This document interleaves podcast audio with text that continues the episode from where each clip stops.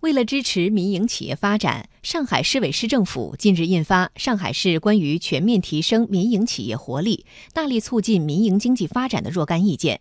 从进一步降低民营企业经营成本、营造公平的市场环境、提升民营企业核心竞争力、缓解融资难、融资贵、构建亲清新型政商关系、依法保护民营企业合法权益、加强政策执行等七个方面，共二十七条，对进一步助推民营经济发展做了部署。来听央广记者吴善阳的报道。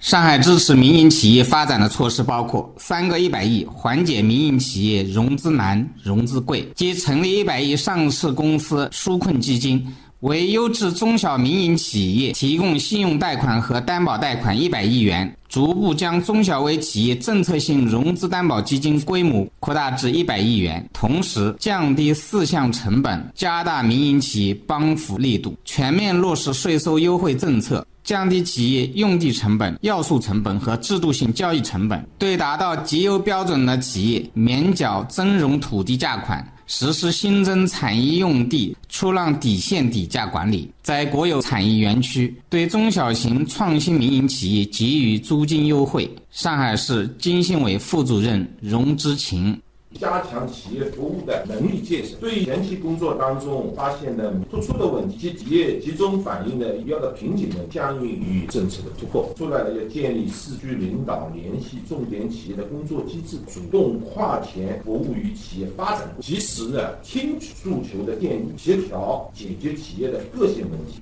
文件要求，上海市级部门年度采购项目预算总额的百分之三十以上，专门面向中小微民营企业采购，其中预留给小微企业的比例不低于百分之六十。